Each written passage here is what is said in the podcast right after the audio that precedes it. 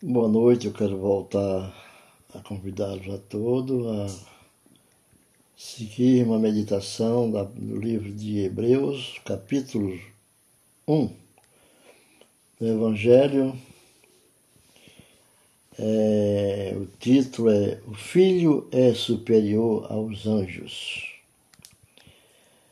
Deus fala, Deus falou antigamente muitas vezes e de muitas maneiras aos ancestrais pelos profetas.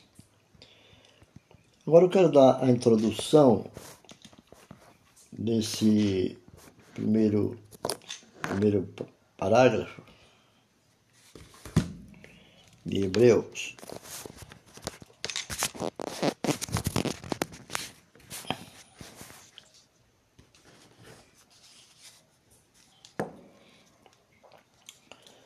Primeiro parágrafo de Hebreu. A introdução quer dizer que é o seguinte. Primeiro versículo do capítulo 1 de Hebreu. A declaração introdutória. O estudante destas epístolas, cartas de Paulo, deve compreender sua singularidade. O, ela não é igual a nenhuma outra epístola do Novo Testamento. E apresenta problemas que são peculiares em si mesmos. Na forma de construção, os estilos na argumentação e em relação aos outros livros da Bíblia. Hebreu se destaca então, a introdução do livro de Hebreu é assim, e que ele é um livro que se destaca aos demais livros da Bíblia, do povo hebreu. Bom, a sua história tem sido cheia de controvérsias. Ela tem sido ignorada. A história de Hebreu tem sua autoridade tem sido desafiada. Duvidaram de sua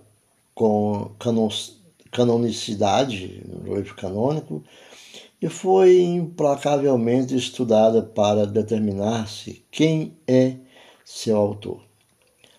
Essa questão.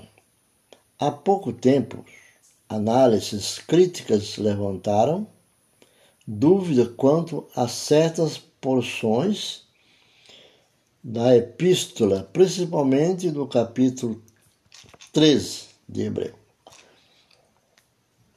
Se este capítulo foi acrescentado como um todo ou em parte, ou se já fazia parte da carta original, é um problema atualmente sob estudo. É sob estudo esse assunto de Hebreus. Capítulo, no versículo 13, capítulo 13 também. O aumento do interesse pelo período helenístico em relação à história da civilização também influenciou o estudo da epístola aos Hebreus. Alguns dos mistérios da epístola estão sendo agora comparada à cultura helênica do mundo mediterrâneo oriental, pós-alexandrino.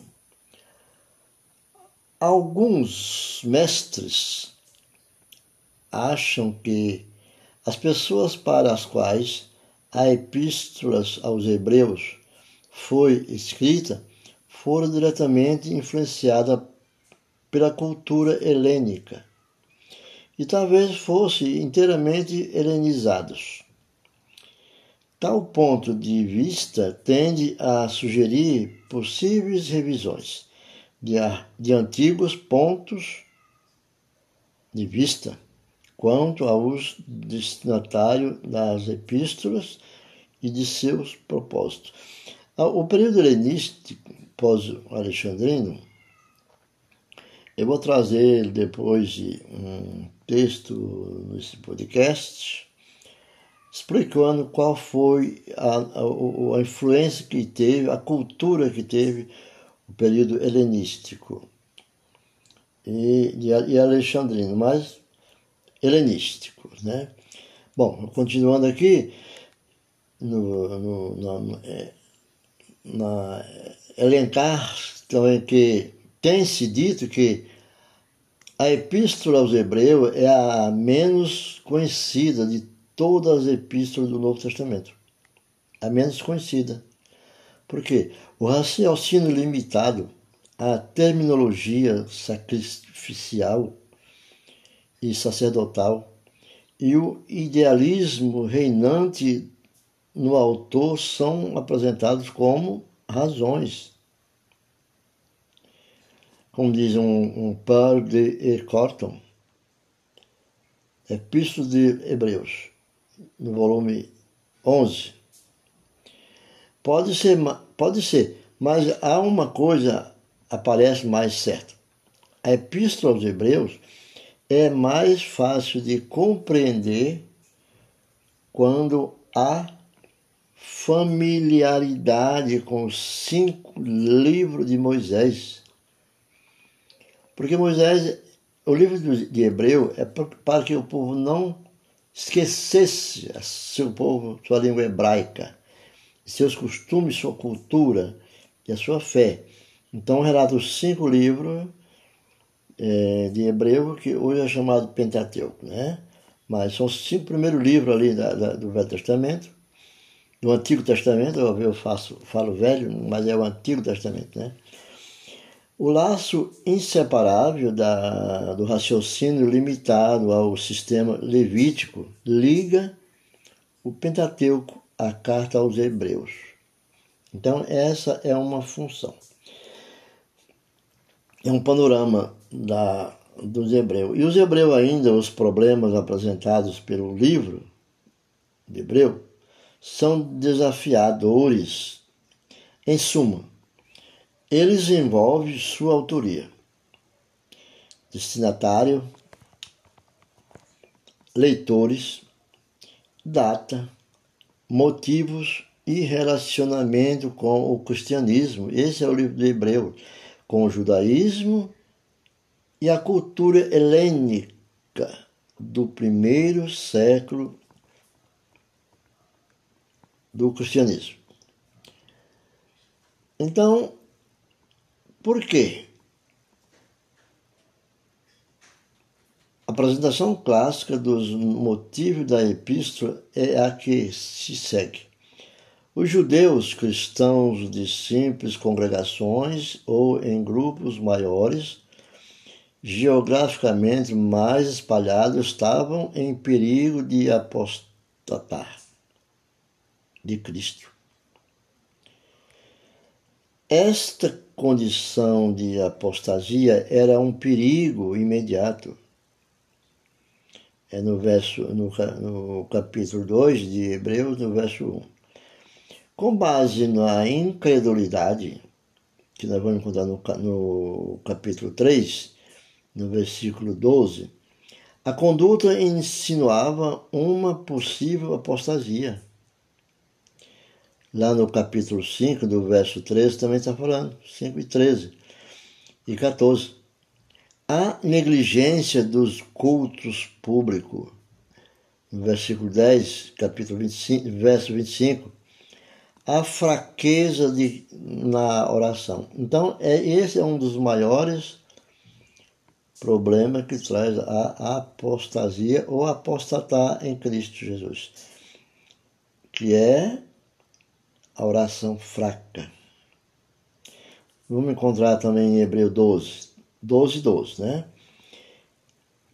E vem a doutrinária, essa fraqueza também do, do, doutrinária, que é lá onde nós lemos, lá no, cap, no capítulo 13, no verso 9, a recusa de ensinar aos outros que é dever do crente maturo é um dever, todos os crentes em Cristo têm que ensinar ao id, é dever do crente, no capítulo 5, no versículo 12, e a negligência das escrituras, no capítulo 2, verso 1, eram outro sintoma de fraqueza espiritual. O perigo estava em que aqueles que eram santos irmãos, participantes da votação, da vocação celestial, pudessem cair. Esse é o perigo que ameaçava ao povo hebreus, que lá na passagem que Moisés no deserto com eles, nos cinco livros de Moisés, desde Gênesis, começa em Gênesis, eles passaram por tudo isso. E ali, Paulo deixa bem claro, e a carta aos Hebreus é falando sobre isso. E para impedir tal desenvolvimento, o autor de Hebreu destaca a superioridade de Cristo em uma série de contrastes com os anjos, Moisés, Arão, Melquisedeque e o sistema levítico. O objetivo de tais contrastes foi mostrar a inferioridade do judaísmo e a superioridade de Cristo. Conforme o escritor desenvolve seus pensamentos, ele entretece três conceitos. O primeiro é a exortação, está no capítulo 13, 22. O segundo é uma série de advertências, cinco em um. Advertências de cinco em um. Envolve vários capítulos. Do capítulo 2, nós vamos chegar até ao capítulo 12. Nós vamos achar. Então, e o terceiro é, o, é a consolação ou a garantia. Reunidos à volta do pensamento apresentado pela palavra considerai, a palavra considerai, que chega ao seu ponto culminante na frase: Considerai, pois, atentamente aquele que suportou. Então vamos ler essa parte aqui no capítulo 12, de 3 com base nestes conceitos, o escritor argumenta contra a tendência à apostasia. A linha de, do raciocínio desenvolvido pelos leitores, ouvinte, era atraente. Então, se seguir a, a Cristo produzia perseguição, e o antigo, e o antigo Caminho prático. Caminho da prática. Judia. Não. Por que não retornar ao judaísmo? Reter uma religião e ao mesmo tempo ficar livre da perseguição? Muitos queriam a apostasia era a negar a Cristo, como Policarpo, pregado por um pastor também explicado sobre a sua fé, Jordano Bruno e outros mais. A opção atraente é verdade. A resposta a tudo isso foi apresentada na Epístola aos Hebreus, conforme a superioridade de Cristo foi comprovada passo a passo contra as reivindicações do judaísmo. Ninguém veio para o judaísmo.